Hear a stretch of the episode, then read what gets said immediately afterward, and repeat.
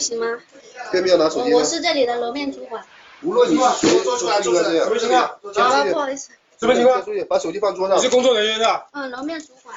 旁边动静这么大，这里面便秘啊！工作人员统一集中一个房间，你先坐好。坐下，坐下。去去去。有。对，现在有效吗？有有有。这是深圳市公安局龙岗分局的民警在一家娱乐场所开展的排查行动。此前，警方接到举报，在这家娱乐场所内有人吸毒。然而，经过现场检验，所有人员的尿检结果都正常。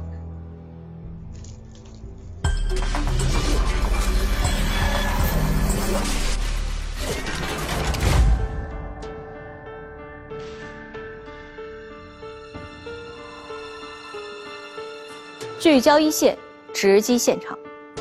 在这次行动中，现场所有被排查人员的尿检结果都是正常的，而且在这家娱乐场所内，民警也没有发现毒品和吸毒工具。难道是举报人出于某种私人恩怨，故意报假警吗？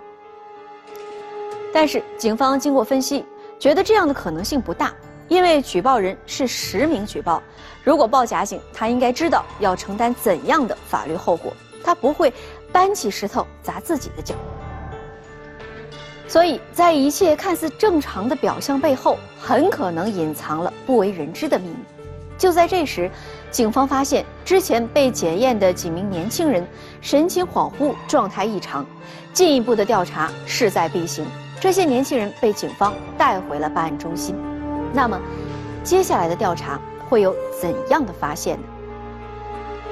一起进入今天我们关注的事件，了解它的来龙去脉。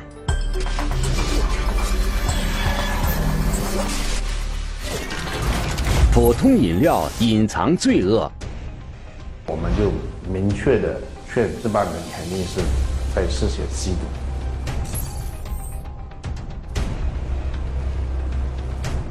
反常行为暗藏玄机。循线追踪，警方能否找出幕后黑手？神秘饮料一线正在播出。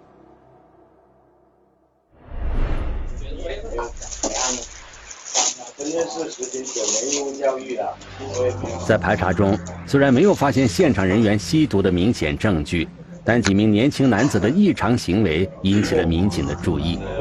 民警询问几名男子，得知他们当晚并没有饮酒，更没有吸食毒品。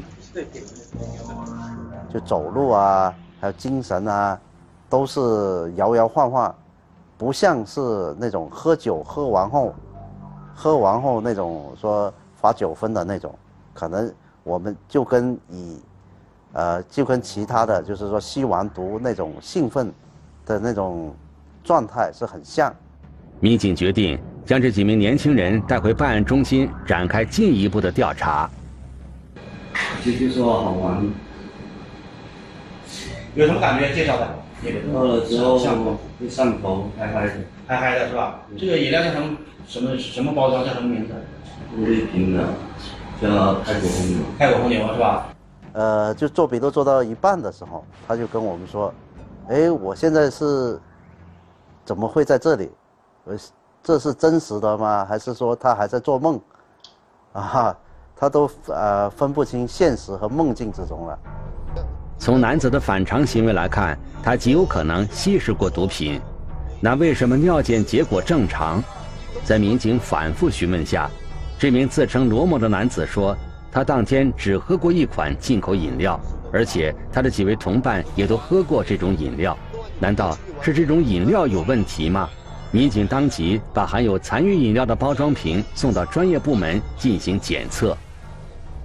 它里面的包装全部都是泰文，我们也是，呃，聘请了专业机构、专业翻译泰文这些，来来看它里面的这个这个多少毫升啊。它里面讲的是是文字是什么，它的饮品是什么。通过检验，虽然这种饮料是一种市场上合法出售的饮品，但在残留物里，技术人员发现一种国家一级管制毒品的成分，属于第三代毒品。还有国家这这种这种管制任务之后，我们就明确的确这帮人肯定是在事先吸毒。这种第三代毒品与前两代毒品相比，隐蔽性更强，更难被检测到。用普通的快速检验方法，常常出现误检。为了这个逃避这个国际组织对这个毒品的监管呢，那么不法分子呢，他这个利在实验室里面，那么对这个之前的这个第二代毒品这个化学成分进行了一个修改，进行了一个化学结构进行了修改和演示，制作出了这个新精神活性物质。那么也就是说，这一类的毒品呢，我们把它归类为这个第三代毒品。我们发现它往矿泉水里、往果汁里，包括往功能性饮料里边，包括往啤酒里边都有添加过。警方介绍，近年来贩毒集团不断将新技术应用于毒品生产，由传统毒品衍生出来的新型毒品种类不断翻新。相比传统毒品，这些新型毒品危害更大，更难防范。目前呢，这个国际上毒品。主要是经历了这个三代的这个发展啊，分为这个三大类。那么第一类就是第一代的这个毒品呢，是为这个主要的就是鸦片、海洛因、大麻啊这几类这个毒品呢都是比较常见的，也是大家这个普遍这个老百姓呢一般都知道的。第一代毒品及传统毒品由天然植物提取加工而成。到了二十世纪七十年代，冰毒等第二代合成毒品陆续出现。并于九十年代进入我国。呃，目前毒品市场上第二代毒品呢，常见的话是冰毒、啊麻古、摇头丸、这个氯胺酮这几类都是比较常见的这个第二代的这个毒品。那么第二代毒品呢，跟第一代毒品相比较呢，有呃这样的特点。那么第第二代毒品呢，因为它是化学合成的，那么这样的话呢，它的成本呢是比较低廉的，啊，那同时呢，它又比第一代毒品具有更强的这个兴奋性、致幻性、麻醉性。第二代毒品大多为化学合成毒品，以精神药物为主。这两代毒品的共同点都是肉眼可辨。大庭广众下拿个针筒在那打，人家一看哦，你就是在吸毒，你就是在注射海洛因，或者说是第二代合成毒品冰毒这一类，你拿着个冰壶，就是我们说的壶子，就一个壶连着吸管，那么人一看你就是吸毒工具，你在。有个吸子，那你就在吸行冰毒。而第三代新型毒品一般是指二代化学合成毒品的变种，是不法分子为逃避打击而对管制毒品进行化学结构修饰得到的毒品类似物。虽然某些毒贩宣传新型毒品无害不成瘾，但事实上其危害性与合成毒品非常类似，以引起兴奋、致幻反应为主。会对神经系统造成严重损害，都是以药品的身份出现，都是用于治病的，只是说，慢慢的人们发现使用这种药品或者服用这种药品会使人成瘾，这样子，同时滥用以后会对人体造成一定或者是很大的伤害。据了解，近几年在个别年轻人群体中流行的迷奸水、失忆水、听话水等软性毒品，都是以这种新型毒品作为主要原料。它也是第三代新型毒品的典型代表。这种新型毒品在低剂量服用时会使人产生新快感，而高剂量服用则会产生强镇定作用，使人昏睡、昏迷甚至死亡。与酒精并用。则危险性更高。伽马羟基丁酸一般是用于替代冰毒的，然后他买不到冰毒了，然后发现能能买到那个伽马羟基丁酸了，所以很多年轻人就开始用这个来替代。我们像要检测这种饮料似的还必须得有专门资质的，呃，资质的机构才能检测出来。早在2007年，我国就将这种新型毒品列入一类精神药物予以管制。我们管控的药品和到现在管控药品逐年增加。刚开始我印象中是两百不到三百种，将近三百。现在已经管控到四百多种。实际上，也就是说，我们国家对禁麻药品的管控范围，会随着社会的发展，会随着各种新型药品的出现，会再跟结合整个社会列管范围会越来越增加的。由于新型毒品的另一大特点是吸食方式区别于传统的注射等方式，可以混合在饮料、香烟中吸食，与传统毒品相比更具迷惑性，也更难防范。它这个毒品的伪装、食品化，就是它是完全藏匿于我们老百姓日常生活中是饮用的各种饮料或者是酒水里边。所以它欺骗性很大，就是作为一般的消费者来说，很难发现它是毒品。一些贩毒团伙为了逃避警方打击，将这类新型毒品伪装成潮品饮料，在娱乐休闲场所进行贩卖。由于此类毒品服食后的表现形式和醉酒类似，具有很强的迷惑性，所以也被称为俱乐部毒品。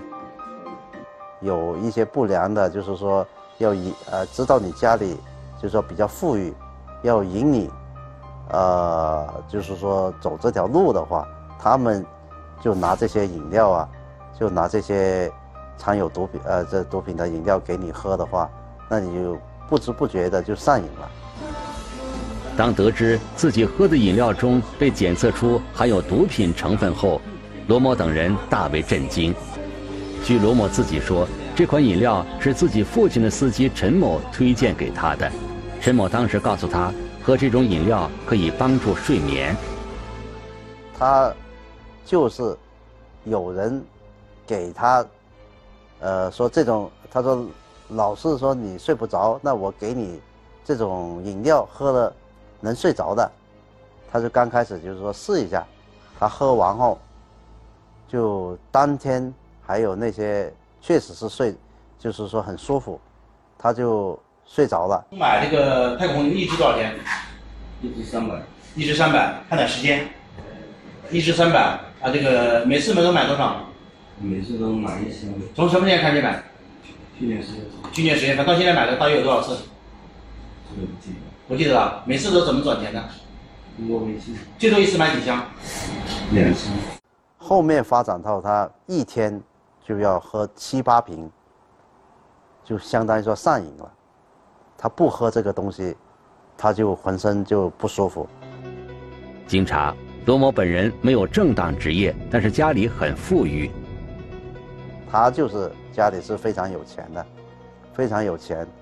刚开始，他也不接触这些，他是，呃，家里面有好多栋房子，都是在收租。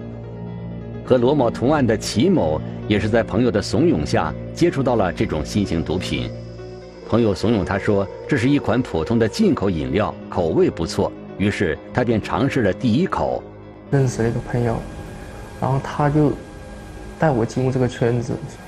他没有告诉你这是毒品。他没有告诉我毒品，也没有跟我说是违禁品，就说跟酒之类的东西，但是它不像酒，也没有酒精，让我试一下。然后后面呢？哎，我就觉得挺挺好喝的，就说也挺舒服的，后面就开始找他买了，应该是每天都要买吧，一天一箱，一箱左右。那时候他们也跟我说过，就放个烟雾弹给我们，就说在酒吧里有卖，就说给抓到了，给警察抓到了也没什么事，所以说就让我们在心里就有个安慰嘛，觉得喝了就是应该没事的。后来，这款饮料就成了罗某、齐某等人在酒吧消费的必需品。你第一次喝，第二次可能还不会上瘾，第三次也不会，但是你喝到，呃五六次、七七八次了，它这种，就可能就有这个依赖性了，就上瘾了。不过与此同时，由毒品引发的副作用也接踵而至。我有呕吐啊，昏睡啊都有，每天起来的时候。整个身体会抖，小抖，就说会抖，然后就好像会会上瘾这个东西，就说好像不喝就感觉好像全身没力气一样。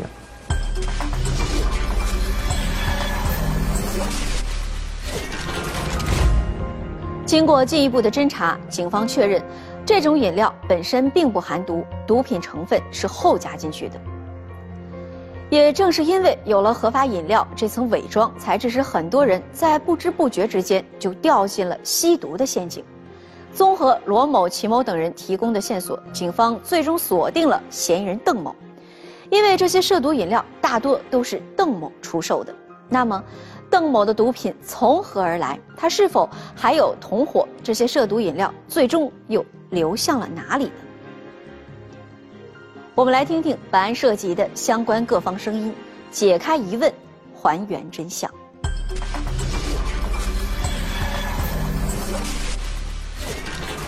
落入圈套却浑然不知，破线侦查，案情一波三折，毒品究竟从何而来？神秘饮料一线继续播出。我们还是要尽可能的把这帮人吸食的具体的位置，还有吸食的时间和规律，一般什么时间吸食，在哪个位置，哪些人凑在一起。这起新型毒品案件引起龙岗警方的高度重视，龙岗区公安分局禁毒大队立即抽调精干警力，成立专案组展开侦查，发现这种毒饮料出货量很大。打比方，你在学校里面有一个有一个人给你一瓶饮料，他说你喝这个东西，喝这个东西的话感觉很爽，晕晕乎乎的。你好多人因为青少年他这个心智有的还不还不成熟嘛，他好多人会喝的，喝了以后呢就产生一种依赖的这种心理，就慢慢的跟这个人买买买买买这些饮料喝。为查清毒品来源以及邓某是否有同伙参与此事。龙岗警方决定暂不打草惊蛇，先围绕邓某的社会关系和资金往来展开了秘密调查。我们这个调取了三十多份话单，话单，然后，呃，就是通话记录，通过这些通话记录来串联，就是呃电话来寻找这些他。接触的频繁的这些人，在邓某的通话记录和转账信息里，警方发现他和一名叫王某的男子交往密切，资金来往频繁。经调查，王某是邓某的初中同学，深圳本地人，经常出入于各种高档娱乐场所，出手阔绰。家里住两百多一平房子，呃，那那套房都上，都值好多钱了。自己开一百多万的车。经查。王某曾因吸食毒品被行政处罚过，而且身边经常聚拢着一些有吸毒前科的人。他刚刚处罚出来，肯定有一段时间，有一段时间会跟他这个圈子会少接触。但是如果说他突然间跟这个圈子里面的人联系的又密切了，这肯定是一个线索。王某家有几栋楼房用于出租。王某初中毕业后。靠着收租过着不愁吃喝的生活。发现他虽然说收入还是比较高一点的，但是他就是说付出更高，因为他呃长时间就是是呃在酒吧还有自己同学这些就赌博，凌晨有时候凌晨都是一赌要赌通宵。就是说，相当于说收入跟那个，呃，他这个付出，就是不相符了。和王某平日里一起玩的，也大多是当地一些家境不错的年轻人。基本都待在家里，一帮同学，呃，每整天就混在一起啊，啊，打打麻将啊，上上网啊，喝喝酒啊。在王某众多接触者中，廖某和他几乎形影不离。相当就是他的马仔，说说叫他做什么，他就他就去干什么，是这种。民警把王某等人生活垃圾里的饮料包装送去检验，经查，这些残渣里都含有大量的第三代毒品成分。他那个物业管理很严，然后呢，我们进不去，我们就在外面等到凌晨三四点钟。那个时候，呃，就是有那个垃圾车去人家小区里面运运垃圾，然后我们去。跟着垃圾车，垃圾车运到垃圾站那里，然后我们去把人家的垃圾给拿出来，就是捡这种饮料瓶。在侦查过程中，警方还发现，王某手中的毒饮料存货充足，卖给身边朋友的数量也很大。此时基本可以断定，王某是在以贩养吸。接下来就是说，我们确定他王后，那肯定是要确定，呃，这个王某的上一家，他这些，呃，他这些新型毒品的来源，啊，他在哪里，哪谁给他跟供的货，我们要确定这个。王某经常转账给这个外地的一个男子，外地这个男子跟他又不是亲戚关系，也是也也是外省人口，呃，外省人口。他他频繁的给他转钱，只有转出的记录，没有转进的。该人同样是有吸毒前科。通过连续一段时间的跟踪调查，专案组初步查清了该犯罪团伙的基本架构。通常是由王某出资购买毒品，上家收到定金后，把伪装后的毒品交给网约车司机运送到指定地点，自己躲在幕后完成整个贩毒过程。廖某则担任取货和分发的工作，就把他们这个整个圈子基本都摸透了，呃，人员架构啊，啊，人员架构啊，还有他们平时生活的规律、落脚点都分分都都摸得比较清楚了，啊，包括他货源来源于哪里、上下家关系，呃，每个每一层关系挣了多少钱，我们基本都摸清了。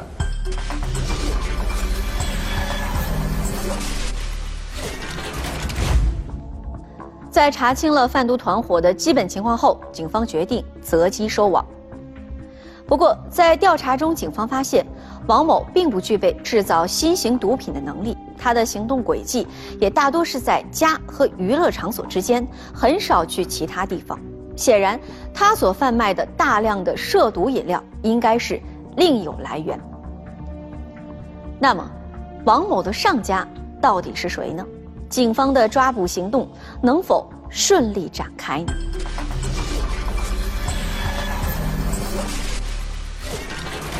抓捕遇阻，嫌疑人逃之夭夭。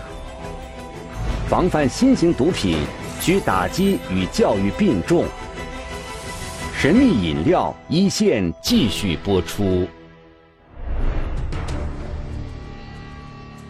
在查清了贩毒团伙人员架构的基础上，二零二零年七月七日，专案组得到消息，邓某再次向王某订购了两箱涉毒饮料。专案组认为，抓捕王某的时机已到。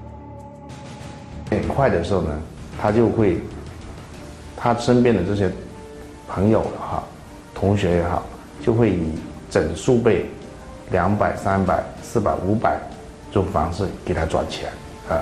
所以我们的感觉，他是在进来批货回来。你爸妈不在家？爸爸在家。你是本地人？你是要到？因为他一到七楼是一个租客的租客进去，我们是尾随进去的。进到七楼和八楼之间还有一栋一一道防盗网，我们感觉通过判断他一直没出来，他应该是在家睡觉。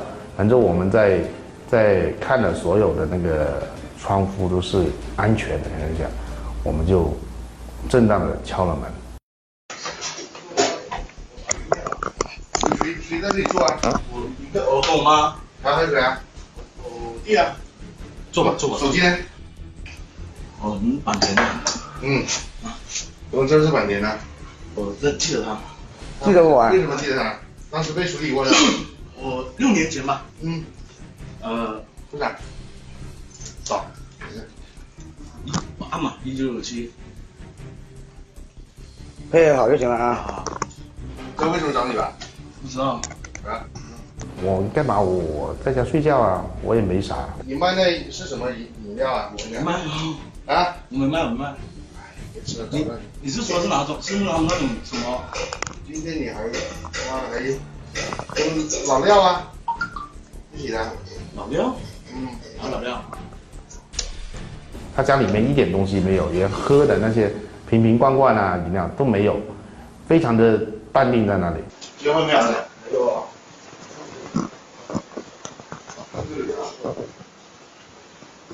家里还有谁住啊？我。当时怎么跟他做工作，他也不说什么都都都不说。这时候呢，他有个电陌生的电话进来了，陌生电话进来了，我们就我就问他这是这是谁？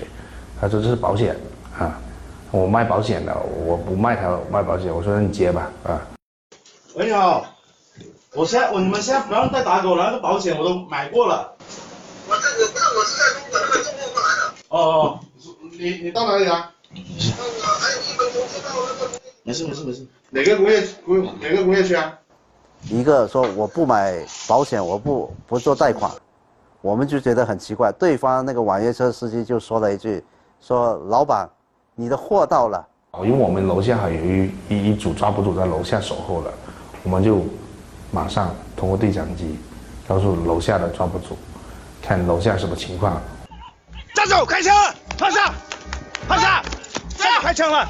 趴下！收。接到指令后，蹲守在楼下的民警立即对可疑人员展开盘查。我们通过打电话来一比对，就是楼下那司机打电话给他，就是告诉，后来后来我们就问他什么情况，这时候他就整个人就瘫了。在证据面前，王某的态度终于没有开始那么强硬了。这批货是哪里买过来的？他从厂里我我知道你买的是吧？买多少瓶？在没车上？呃，一百瓶。一百瓶。呃，什么东西来的？嗯，饮料。什么饮料？我不知道什么叫什么饮料。啊，你自己喝的是吧？啊一百瓶一瓶多少钱？四十万。从哪里哪哪个找谁买的？那个就这个珠珠海。啊，没机会。我靠前面，我怎么样我都跟他配合。那就。在警方采取强制措施时，王某深感懊悔，然而为时已晚。说了是我的，那等你再问到别人再说嘛，还要走啊，这是符合我们的程序规定的。靠前面好不好？喂，不要那么多要求。同时呢，我们就把他押解，押到楼下。得知自己运送的饮料竟然是毒品，送货司机紧张不已。他向民警解释自己完全不知情。就送到这里来是吧？就给了个电话给你。对对对，我发在滴滴对了，我到时候叫打过，我到他那。归案后，王某交代了自己吸贩毒品的事实，并交代了他的上家苏某。警方在网约车订单里也找到了苏某的个人信息。固定王某的证据完后，我们就去抓这个上一家苏某。龙岗警方在确定了苏某的落脚点后，立即赶赴东莞对苏某实施抓捕。然而，发现苏某家人去楼空。我们就在那里蹲守了一天，但是发现他就不没有回来了。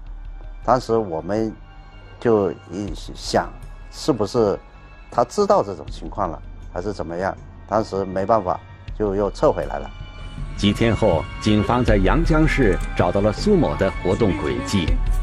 二零二零年七月二十一日，专案组在阳江市一家药店附近将苏某抓获。打开车的时候，就发现他是这个一只脚就是粉碎性骨折，包了厚厚的一层药。深圳，去东莞找了你，你是不是跳楼？那天跳楼掉下摔伤了是吧？是不是？你看见我们了是吧？没看见。那你为什么跑啊？网络不好。你家住几楼？你家住几楼？三楼是吧？是吧？三零幺那里。原来就是当天王某被抓的时候，呃，苏某就联系不到廖某。那时候他说想，他说完了，应该是警察来了。他说那怎么办？被抓住的话，他呃他什么都没有了，他马上就返回他自己女朋友家里面，啊，就是先把门关了，关完后，当时刚好有个窗户开着，他想也没想，就拿着行李，呃，从窗户上面蹦出去，就跳出跳下去。从三楼跳下后，苏某顾不上剧烈疼痛，第一时间打车离开了东莞。那家里还有没有老实交代？我们没有了，没有。妈妈带你回去。没有了。你当天卖多少钱给他？收到钱没有？那天收到了。啊？收到了。谁转给你的？怎么转的？据苏某供述，他先在网络上购买饮料，然后添加毒品成分后再进行售卖。他就用针筒，就把这个泰国的饮料，就把那个盖子打开，打开完后就把这个呃量，就是说注射到这个饮料里面，但是注射的饮料的多少他就自己把握。注射完后，他就用买自己买的这个盖子，就重新装回去。经过四个月的连续作战，龙岗警方在深圳、广州等地相继抓获涉毒犯罪嫌疑人十九人，吸食毒品人员三十人。这些吸毒者的年龄均在十八岁到二十五岁之间。我们还跟他聊的过程中，确实也是平时就是所谓的好奇、交友不慎，这样慢慢慢慢是有一定的成瘾症状，误入歧途，所以我们也感觉确实很痛很痛心。国家禁毒委员会办公室发布的《二零一九年中国毒品形势报告》显示，截至二零一九年底，我国十八岁到三十五岁的吸毒人员占全国总吸毒人数的百分之四十八点七，十八岁以下的占百分之零点八。警方提示，随着合成毒品等新型毒品不断出现，禁毒工作不仅需要公安部门加大打击力度。同时，也需要公众提高防范意识，多了解一些识别毒品陷阱的安全防范知识。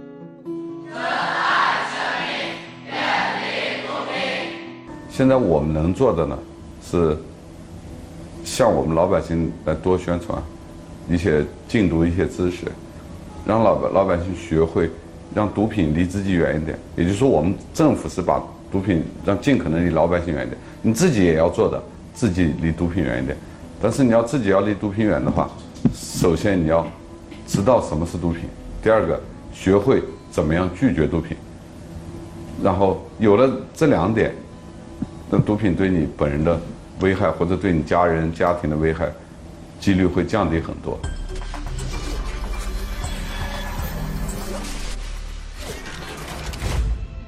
近年来，新型毒品的种类不断增多，花样也不断翻新。一些被包装成了邮票、巧克力、饼干、饮料等样子的毒品，在娱乐场所频频出现。不法分子将它与时尚、狂欢等潮酷元素联系在一起，引诱年轻人尝鲜，导致不少人陷入了吸毒的深渊。那么，在日常生活中，大家又该如何远离花样繁多的新型毒品呢？我们来听一听中央民族大学法学院李良副教授的解读。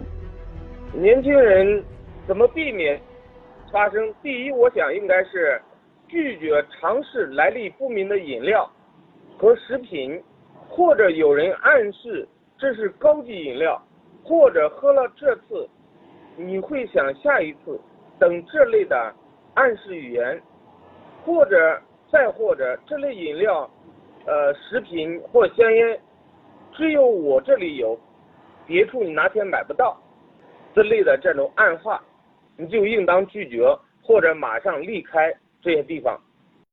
第二就是拒绝有吸食毒品经历的人邀请尝试不明的饮料和食品以及香烟。第三，不接受陌生人递送的香烟。饮料和食品。第四，遇到吸食、贩卖行为的时候，尽量离开，在确保自身安全的前提下，尽快拨打电话报警。我国刑法第三百五十三条规定，引诱、教唆、欺骗他人吸食、注射毒品的，处三年以下有期徒刑、拘役或者管制，并处罚金。情节严重的，处三年以上七年以下有期徒刑，并处罚金；引诱、教唆、欺骗或者强迫未成年人吸食、注射毒品的，从重处罚。